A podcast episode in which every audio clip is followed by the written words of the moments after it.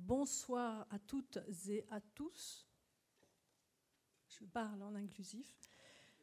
Merci d'être venus. Euh, je voudrais commencer en vous lisant, en me mettant sous l'autorité d'un grand maître et en vous lisant cette citation de Proust. Les beaux livres sont écrits dans une sorte de langue étrangère.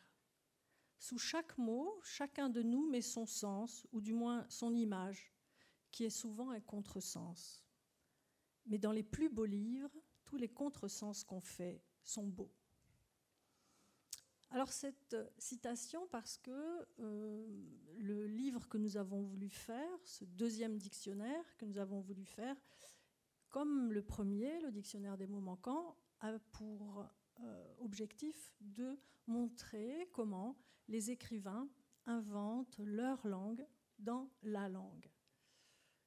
Vous savez peut-être qu'il y a euh, un an, on avait euh, fait paraître un dictionnaire des mots manquants, qui était la première euh, version, la première idée que nous avions eue, de faire un dictionnaire pour lequel on convoquerait des écrivains.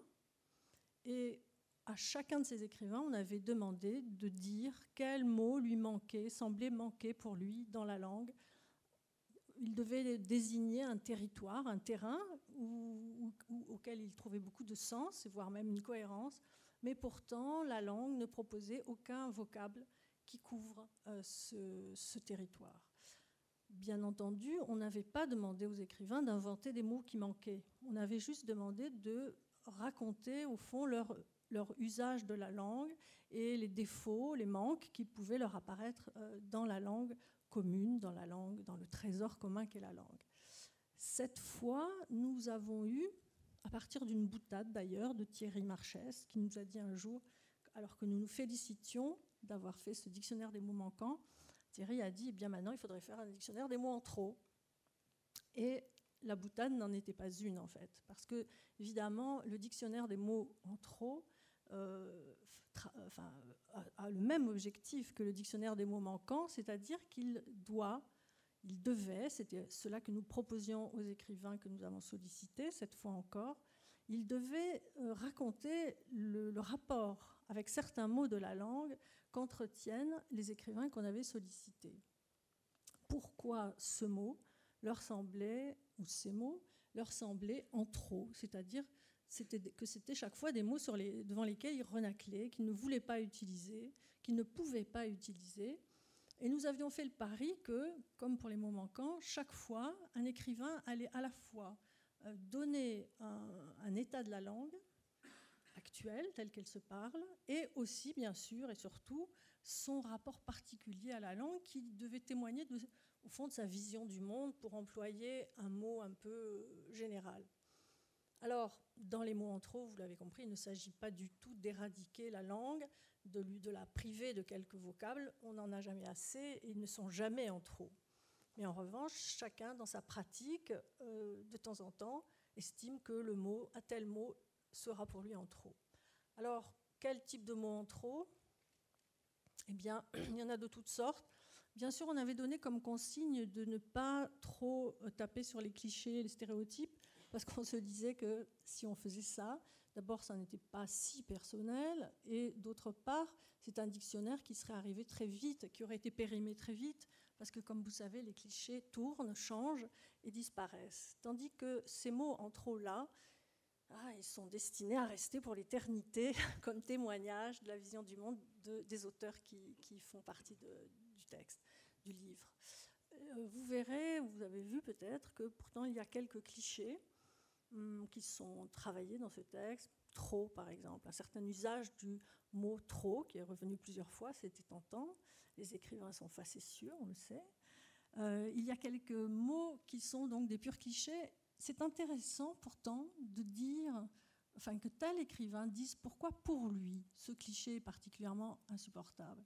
C'est-à-dire qu'encore une fois, on en revient à ce qui fonde le rapport euh, particulier d'un écrivain avec la langue. Il y a aussi des, mots en trop qui sont, qui sont en trop parce que philosophiquement, dans sa vision du monde, ce mot n'a pas d'usage. Je parle pour moi, par exemple, moi je voulais faire âme, je ne l'ai pas fait, puisque Cécile Gilbert l'a fait, mais voilà, je pourrais expliquer. un peu d'ailleurs, je l'ai expliqué pour l'absolu, qui est l'autre mot que finalement j'ai traité, pourquoi ce mot n'a aucun usage pour moi et même pourquoi il véhicule une vision du monde qui ne me convient pas.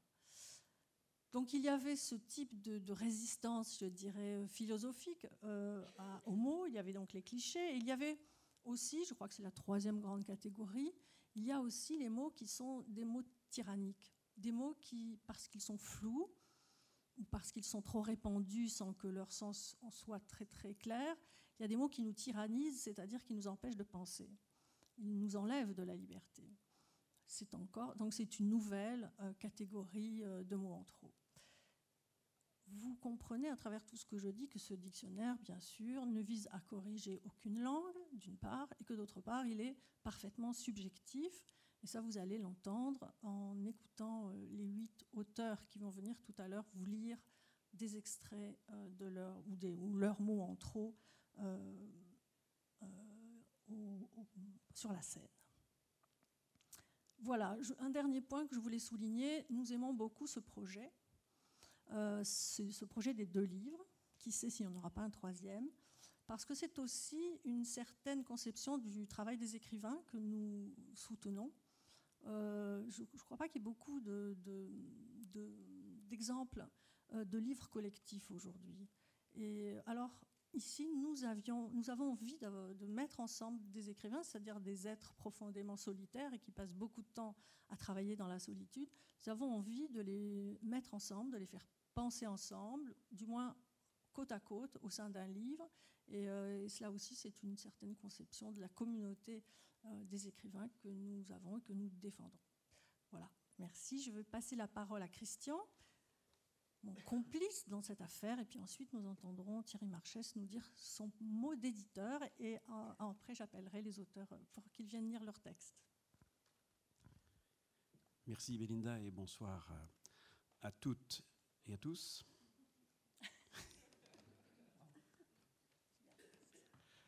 Bon, Belinda a, comme toujours, dit l'essentiel. Euh, elle a décrit en particulier, en gros, les trois grandes catégories de, de mots euh, que finalement présente euh, ce, dictionnaire. Je dirais en gros euh, tout de même un certain nombre de stéréotypes qui sont visés par, par les textes des, écrivains. D'autre part, ce que j'appellerais nos grandes hantises, par exemple le mot, de, le mot décédé, ou le mot catastrophe, ou le mot morgue. Bon, on comprend bien que, à certains égards, ces mots soient en trop, si on veut. Et puis il y a une troisième catégorie qui, moi, m'intéresse particulièrement, c'est celle que j'appellerais euh, les lubies intimes, c'est-à-dire des mots qui sont répulsifs pour euh, certains écrivains, mais qui, a priori, ne semblent pas l'être pour euh, un locuteur du français normal. Je pense par exemple au mot tripode, ou au mot limogé, ou au mot arachnéen. Bon, a priori, pas très bien pour quelles raisons on considérait que ce sont des mots en trop. Or, lorsqu'on lit le texte, on comprend très bien qu'il s'agit euh, d'une relation intime. Et euh, euh, cet aspect du, dictionnaire me paraît, même si elle est discrète, même si ces mots-là sont peut-être les moins nombreux dans l'ensemble, elle me paraît désigner quelque chose qui est extrêmement important dans la pratique de la littérature et dans l'existence des, des écrivains. Je veux dire le fait qu'il existe, au-delà de tout ce que nous partageons et toutes les représentations, il existe des aversions et au contraire des attirances. Et ça, ça désigne ou ça définit, je crois, euh, ce qu'est un écrivain. D'ailleurs, nous le sentons nous-mêmes quelquefois. Je dirais que nous, nous sentons la fibre de l'écriture chaque fois que, de façon irraisonnée, un mot euh, nous paraît à exclure euh, dans une phrase. Évidemment, chacun sait bien que ça va beaucoup plus loin. Il y a des, il y a des des formes de phrases qui, nous sont déplaisantes, il y a des tournures de langue qui nous déplaisent. Et tout cela, ça décrit au fond une espèce de, paysage, d'attirance, de répulsion. Pourquoi?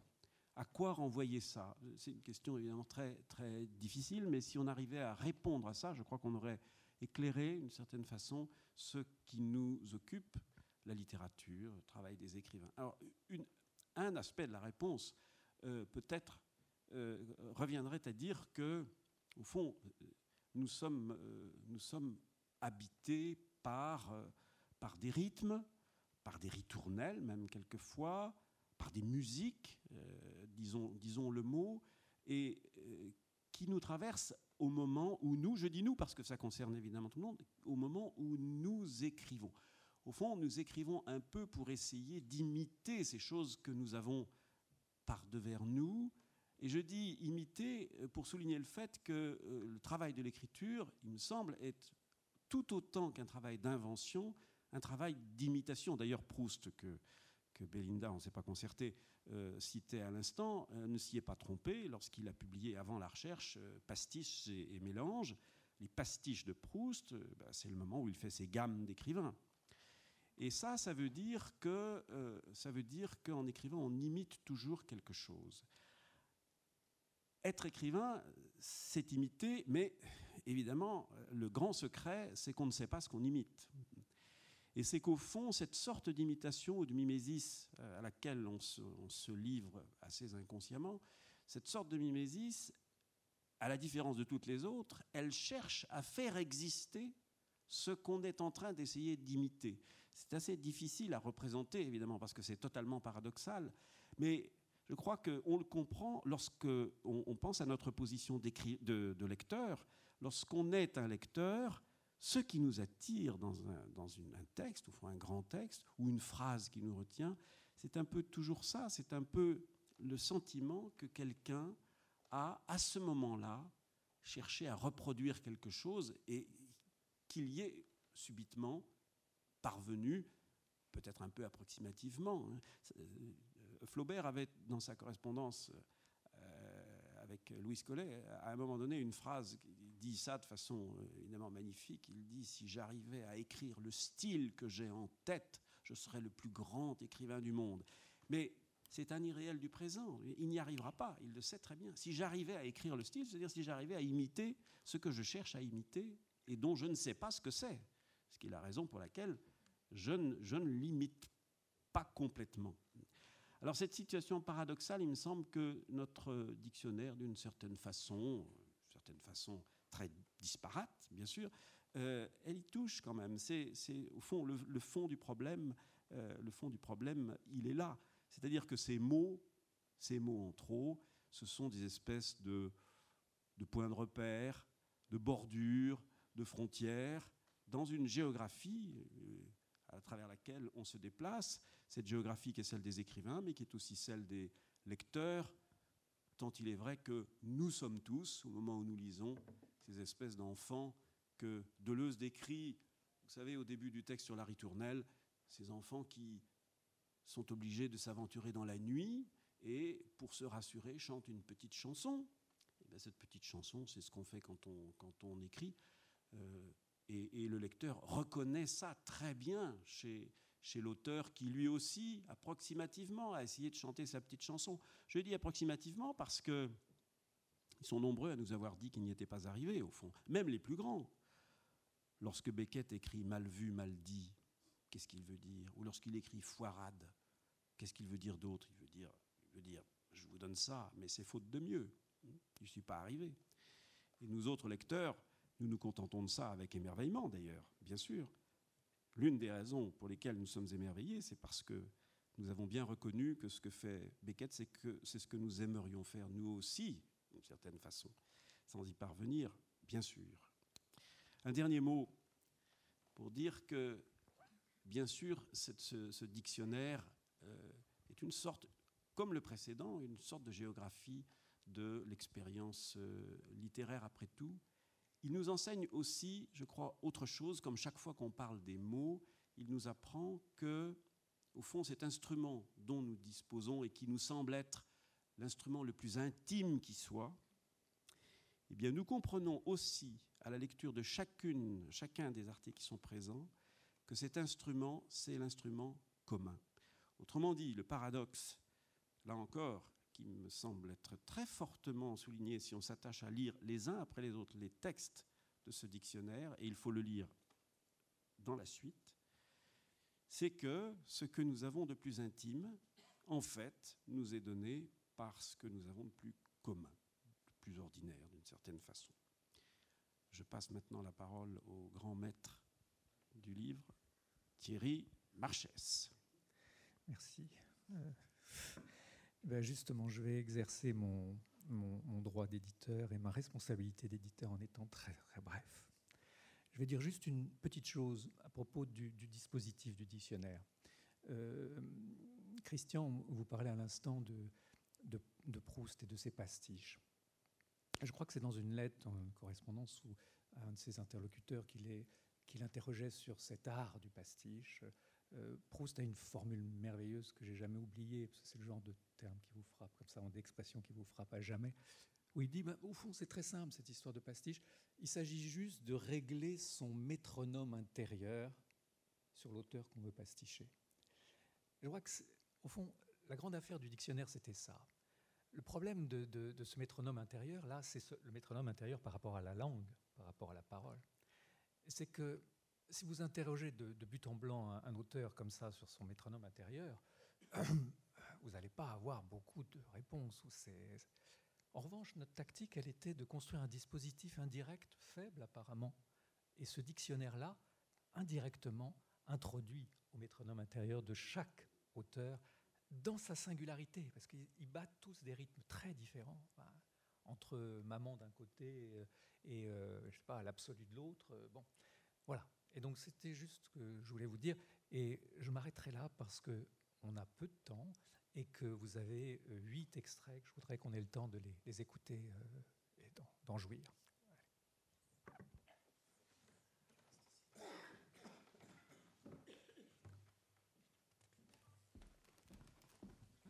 Alors, en... tout d'abord, j'invite euh, Simone Tagreggio à venir nous lire un extrait ou la totalité même de son texte, de son mot en trop qui est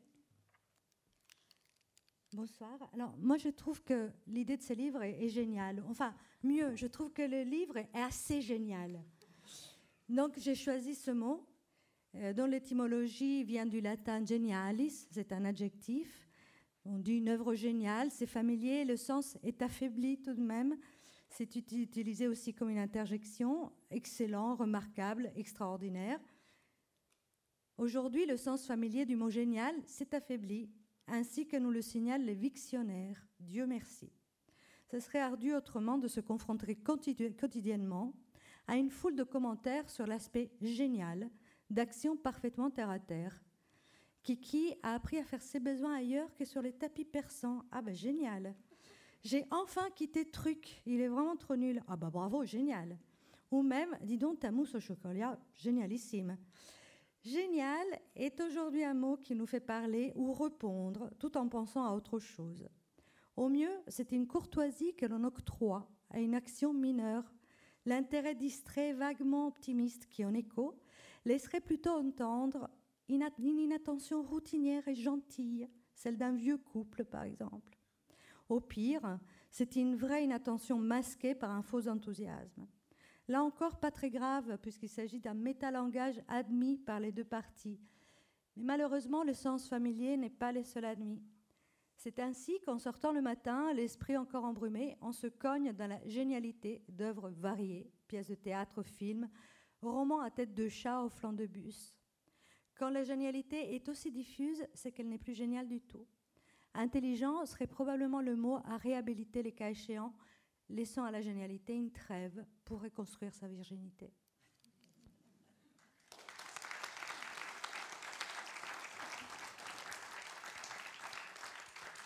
Passons tout de suite au tripode avec Christophe Prado.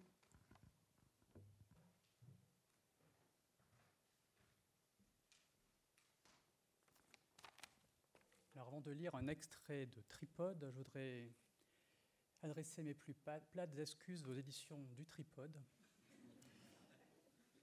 qui défendent très bien le mot sur euh, la page d'accueil de leur site. Donc je profite de l'occasion pour leur rendre hommage pour le travail que, ces éditions euh, font. Mais lançons-nous donc dans une version noire du Tripode. Je ne vois pas qu'aucun mot soit en trop, mais j'avoue que certains d'entre eux me sont peu sympathiques. Tripode, par exemple.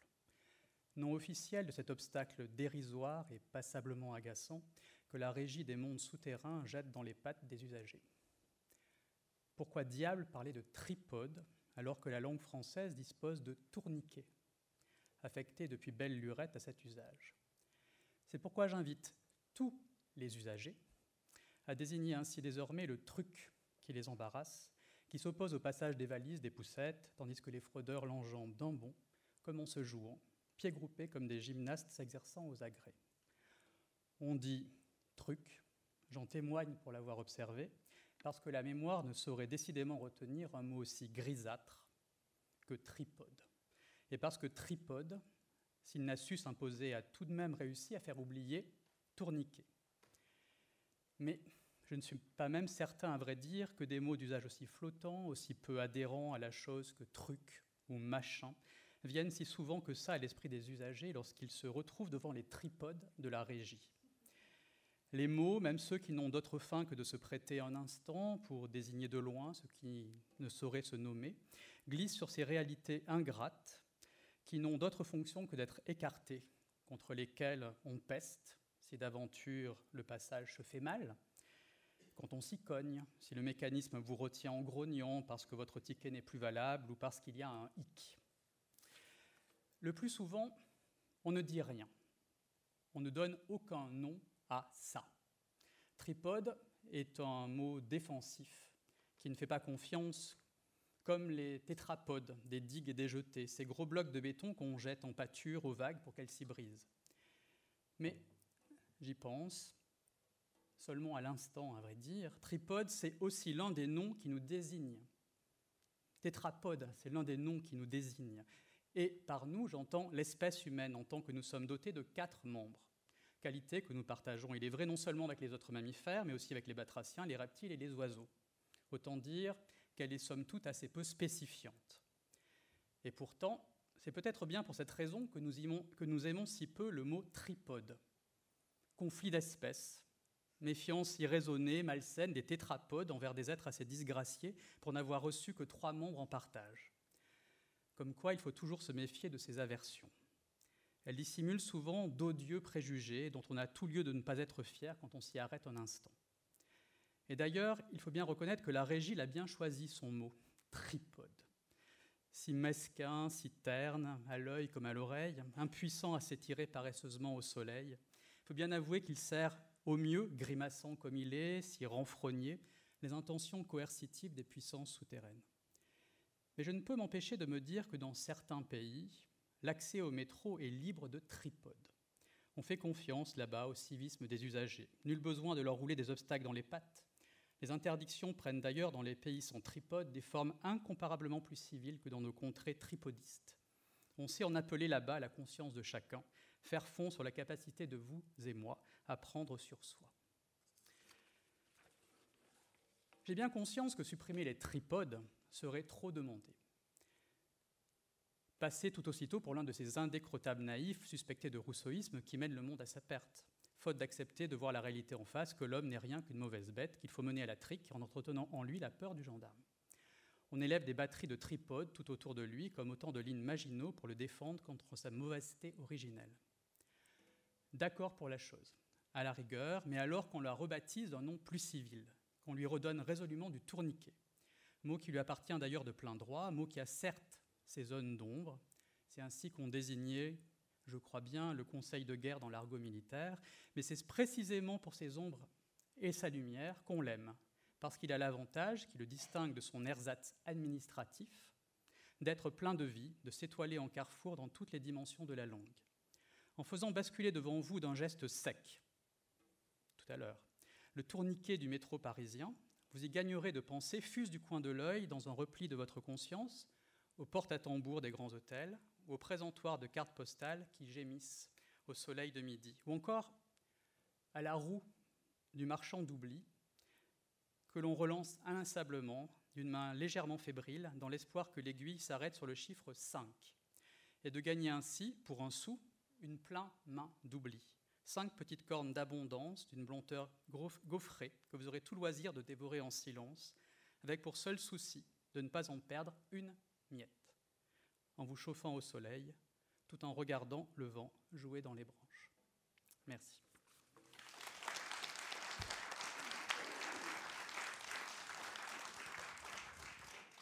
Marlène Soreda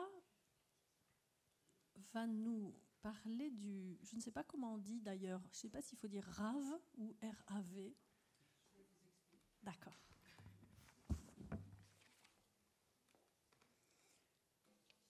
Au départ, c'était le RAV, mais c'est devenu le RAV.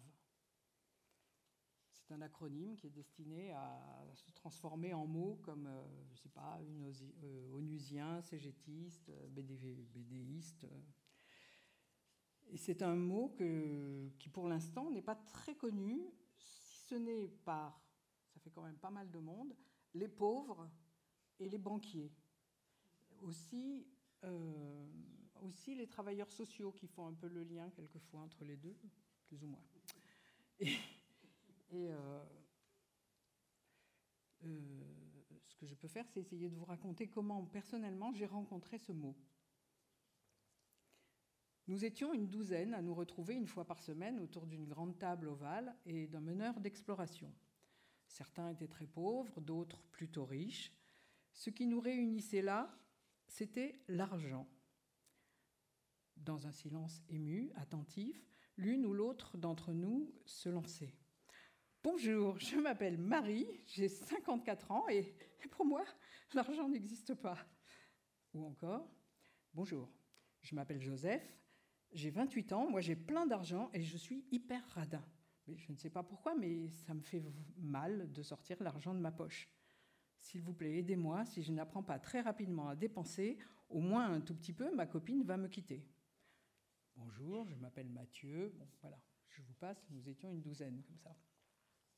Nous étions donc malades de l'argent, comme d'autres sont malades de l'alcool. Il y avait là une palette tout à fait riche de rapports toxiques à l'argent, une vraie biodiversité. Des radins, des flambeurs, des compulsifs, des pusillanimes, des joueurs, des laborieux, de vrais misérables, de vrais fortunés, tous ces gens qui ailleurs ne se seraient peut-être pas rencontrés, se livraient, s'écoutaient.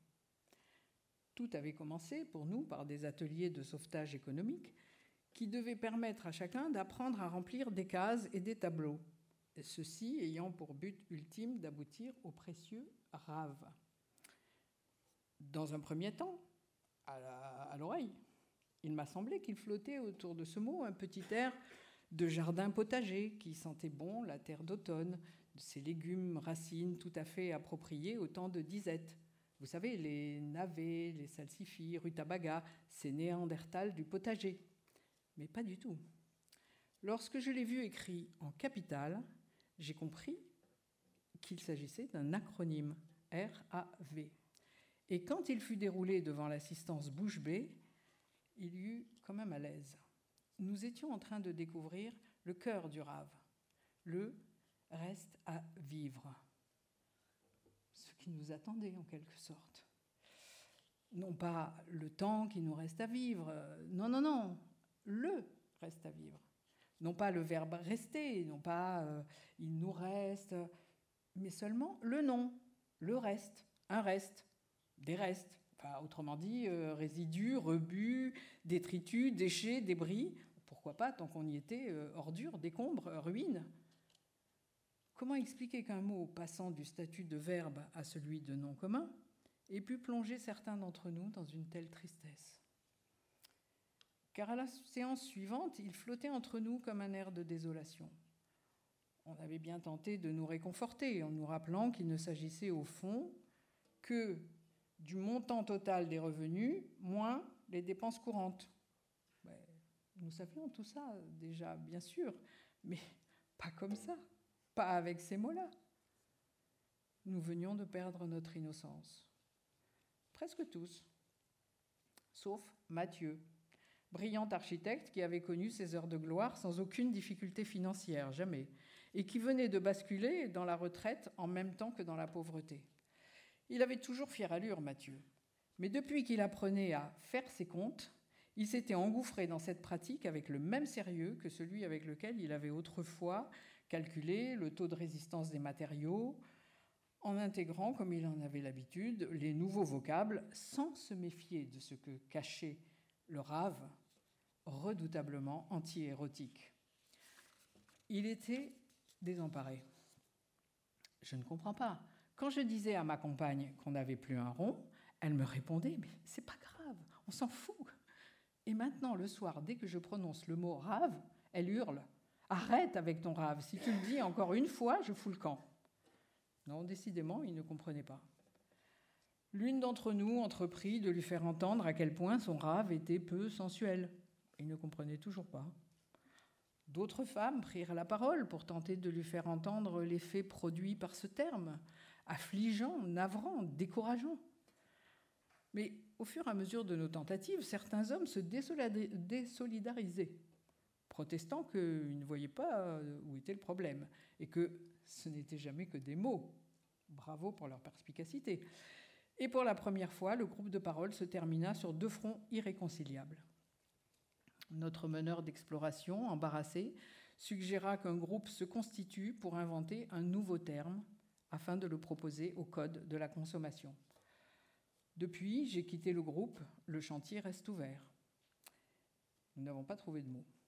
Et je songe parfois à ce terme obscur qui, au fond, ne désigne rien d'autre que le droit de rester assis chez soi, sans se ronger d'angoisse, à ce petit reste euh, qui, tout autour de moi, rétrécit de jour en jour, et, et aussi à l'innocence de ceux qui ne voient toujours rien venir. Aux dernières nouvelles, le terme est toujours en vigueur auprès des comptables, des travailleurs sociaux, des banquiers, des pauvres. Et certains s'étonnent encore que le pays ait le moral en berne. Merci.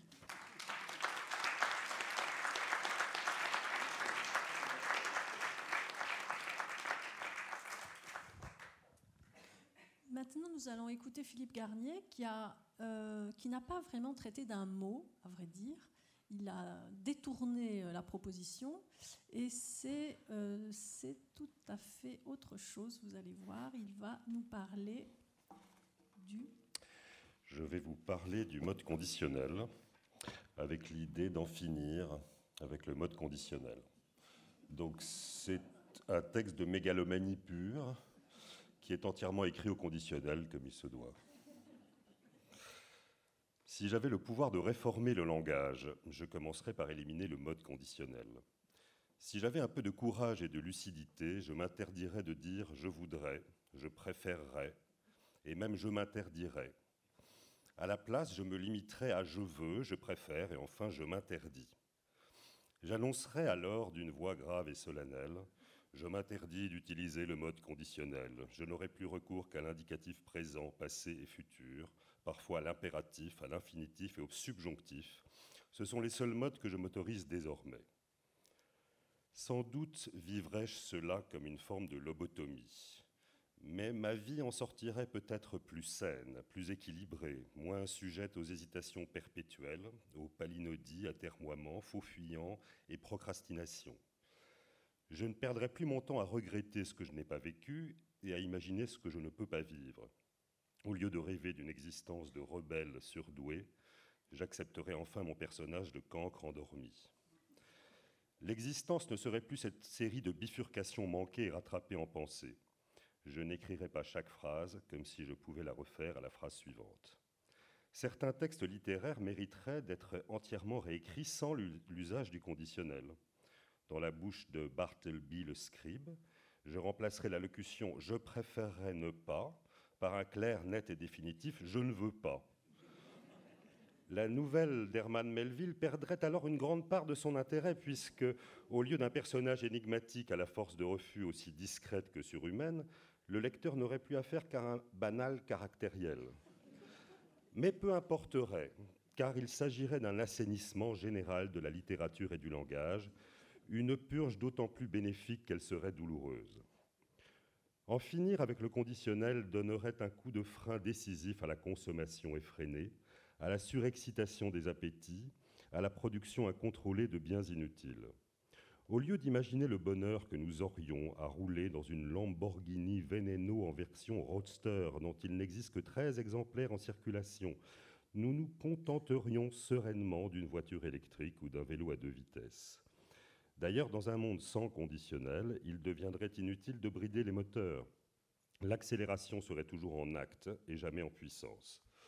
L'ordinaire du trafic ne dépasserait pas 30 km/h, et si la fantaisie nous prenait de foncer à 220 à l'heure sur une route départementale, nous en accepterions les conséquences fatales. Sans le recours au mode conditionnel, il deviendrait difficile de nous vendre quoi que ce soit en dehors de nos routinières habitudes de consommation. La décroissance programmée cesserait d'être une utopie. Et si nous avions une claire vision de l'avenir de la planète, le conditionnel nous, apparaîtrait aussi dangereux que les émissions de carbone ou de gaz à effet de serre. De même qu'on distribue des droits à polluer aux industriels qui ont la possibilité de les revendre, il serait envisageable d'accorder pour un temps limité un droit au conditionnel à des gens qui ne pourraient pas s'en passer. Comme aux époques de pénurie où les éditeurs et les imprimeurs disposaient d'un nombre limité de rames de papier, des tickets de conditionnel pourraient être revendus à des écrivains non désintoxiqués.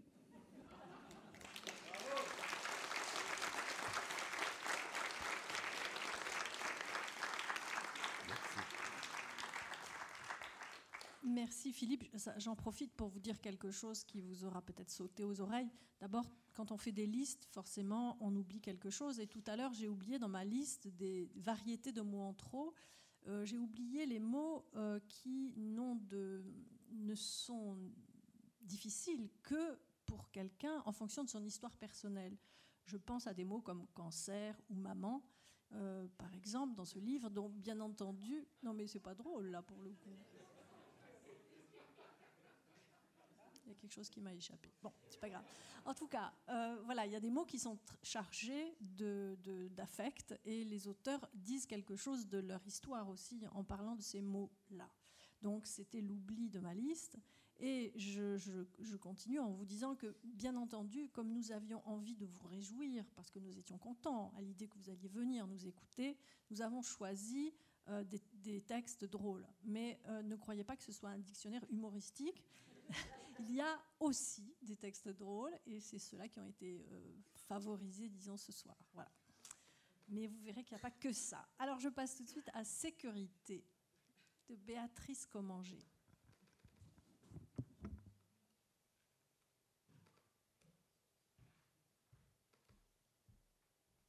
ça va être le premier qui ne sera pas très drôle, peut-être. J'en sais rien. Mais euh, bon, je crois qu'il n'y a pas besoin de présenter ce mot. Euh, en ce moment, on l'entend un peu trop. Au début, la vie est toujours invisible. Elle se fabrique à l'abri d'un ventre, d'une coquille ou d'un cocon de soie. Et aussi dans tous ces œufs brassés par la mer ou enfouis dans le sable d'une plage. La vie attend le moment opportun pour affronter l'air. À l'air libre, il faudra savoir respirer, il faudra manger, trouver un abri, il faudra nager, chanter, voler, marcher, parler, aimer. Pas de retour possible dans la chaleur de la matrice. À l'image de ces bébés tortues qui soulèvent le sable un beau jour ou une belle nuit et se mettent à courir vers la mer à toute allure. Les prédateurs sont à l'affût. La vitesse est leur unique salut. Le temps est compté. Le risque est grand. Métaphore de toute une vie en accéléré. Vivre, c'est risquer sa vie. Je me souviens, j'ai 8 ou 9 ans, dans la ville où je grandis, un mot nouveau a fait son entrée dans le vocabulaire. Couvre-feu. Des bombes ont explosé dans des cafés et la population est invitée à ne pas sortir dans les rues entre 9h du soir et 6h du matin. Ma rue est tranquille, sans café ni magasin, et déserte à 11h du soir. Je suis restée dîner chez ma meilleure amie et nous avons joué. Je dois rentrer, parcourir les 100 mètres qui séparent sa maison de la mienne. C'est un risque, m'a-t-on dit mon premier risque, sans grand danger. Et pourtant, je me souviens encore de ce frisson de plaisir qui m'a parcouru, dominant la peur, alors que je fonçais vers ma, vers ma ville là aussi vite que les bébés tortues vers la mer. Le frisson de l'incertitude, le souffle de la liberté sans doute. Certains oiseaux sortent du nid avant de savoir voler, d'une audace qui leur sera peut-être fatale. Cloués au sol, ils visent le ciel.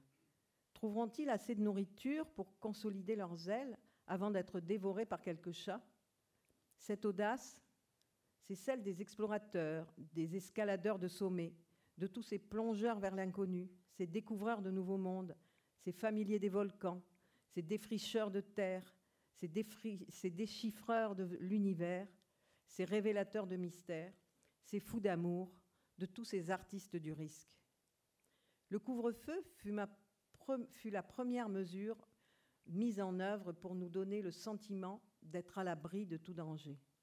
Un sentiment qui se résumait en un mot, sécurité, du latin securitas, exempt de danger, association de la petite conjonction privative C et de, la, et de cura, le souci. Au XIIIe siècle, je trouve une autre définition. Confiance de celui qui croit n'avoir aucun sujet de crainte. Croire, donc, et faire croire à la disparition du péril. Pendant ce temps, la terre continuait de trembler, des volcans se réveillaient, d'autres hommes, ici ou là, posaient des nouvelles bombes dans des rues et dans des cafés, les armes de destruction massive se multipliaient, l'air se chargeait de particules fines, les eaux des rivières se polluaient, cependant que la sécurité se faisait routière, alimentaire, informatique, militaire, policière, commerciale, bancaire, monétaire, publique.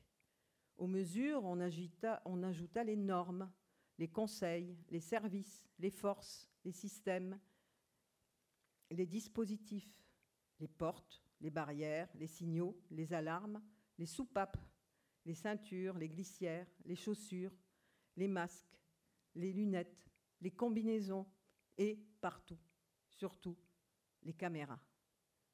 Alors, j'ai regardé voler les oiseaux dans le ciel et j'ai relu le poète Là où croit le péril, croit aussi ce qui sauve.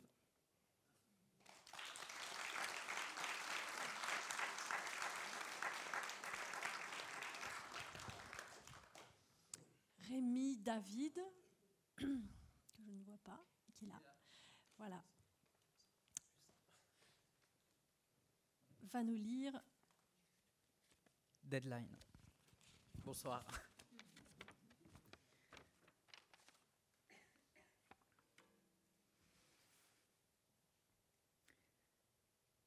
Deadline fait partie des mots que je n'aime pas, que je n'utiliserai pas, pas autrement que pour pointer du doigt leur dangerosité ou faire sentir leur odeur nauséabonde.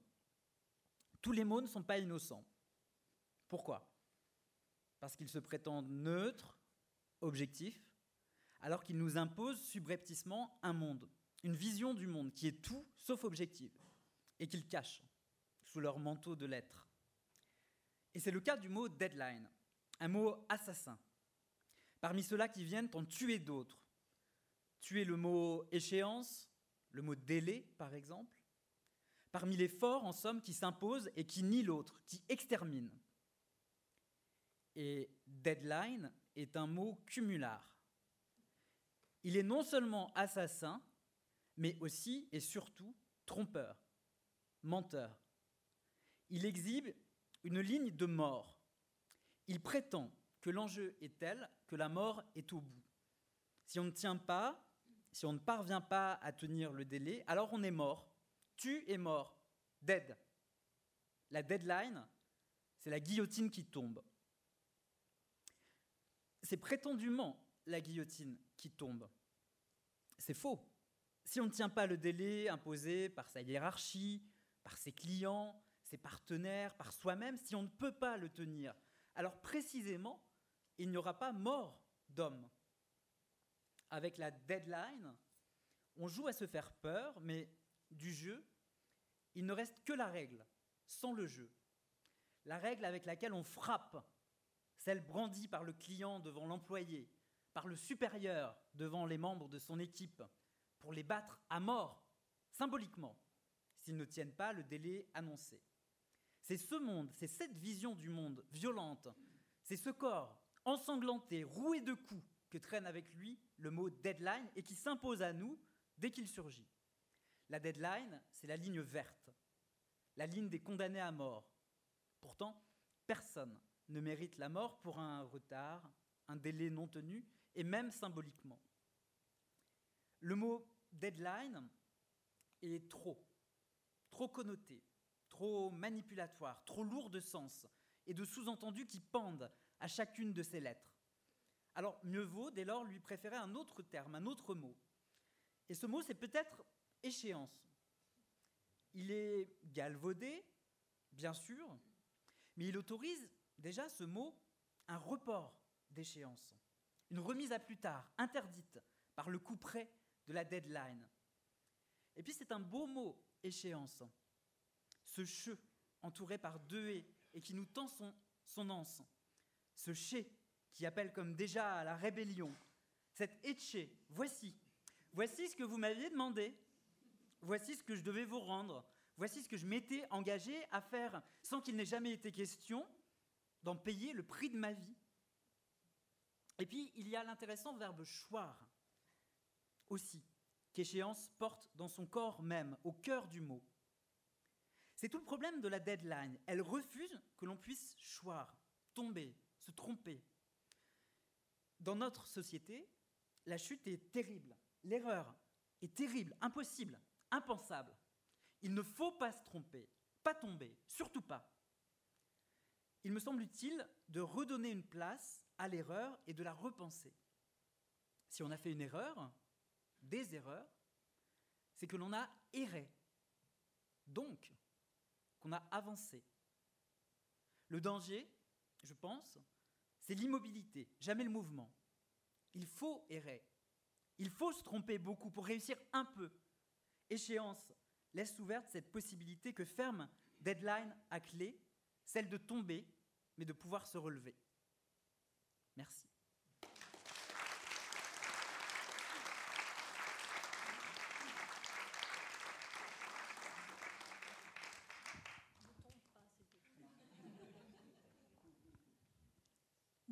Marcel Benabou va nous lire un extrait de son mot.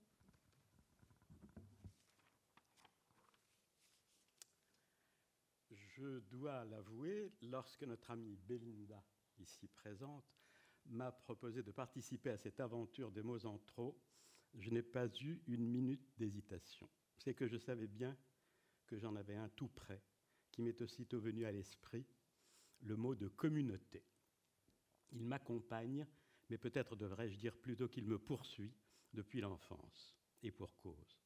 Né juif dans un pays arabe, le Maroc, qui était alors soumis à la domination coloniale française, j'ai fait très tôt l'expérience d'une société profondément divisée et strictement hiérarchisée, où chacun était défini par son appartenance à l'une des trois communautés présentes, européens chrétiens, chrétiens, arabes musulmans, juifs.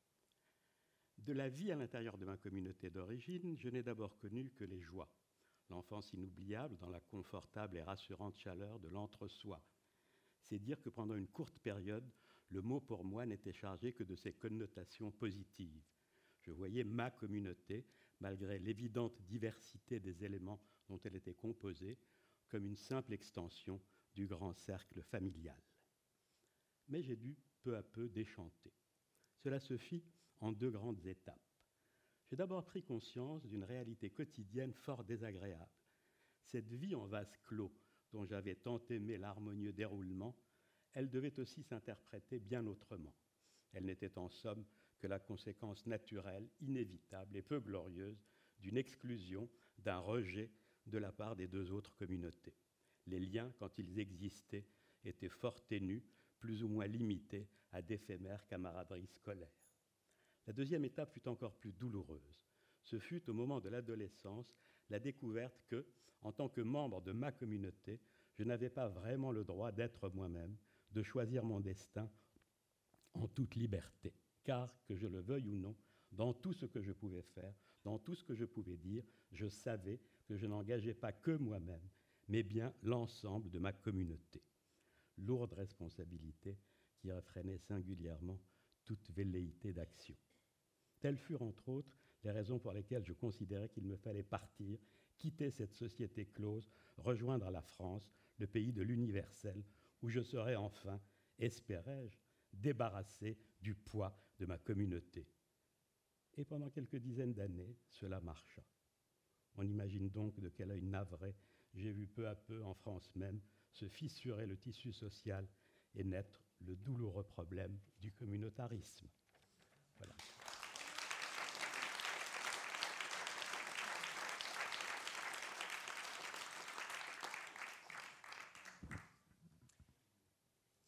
Enfin, un dernier mot pour vous signifier votre congé, ou presque. Le mot vacances par Jean-Philippe Domecq.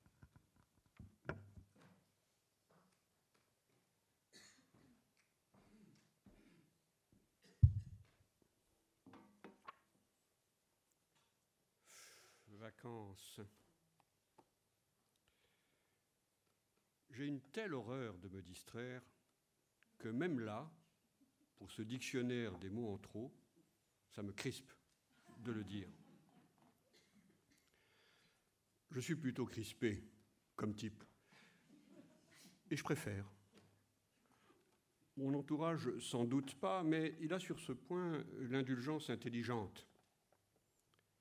Intelligente car il sait, au fond, mon entourage, que j'ai raison d'être crispé d'avoir horreur de me distraire. Horreur des vacances, par exemple. Vacances, ça surtout. En voilà un de mots de trop. Et tout ce qui va avec. On part en vacances et va pour la force centrifuge, toute. On s'évade.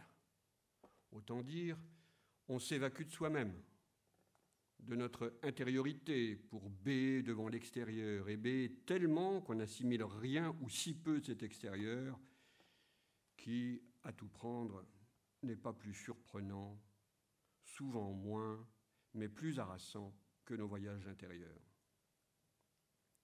Si au moins les vacances étaient là pour nous plonger dans la grande vacance, le vide enfin, là ça deviendrait quelque chose.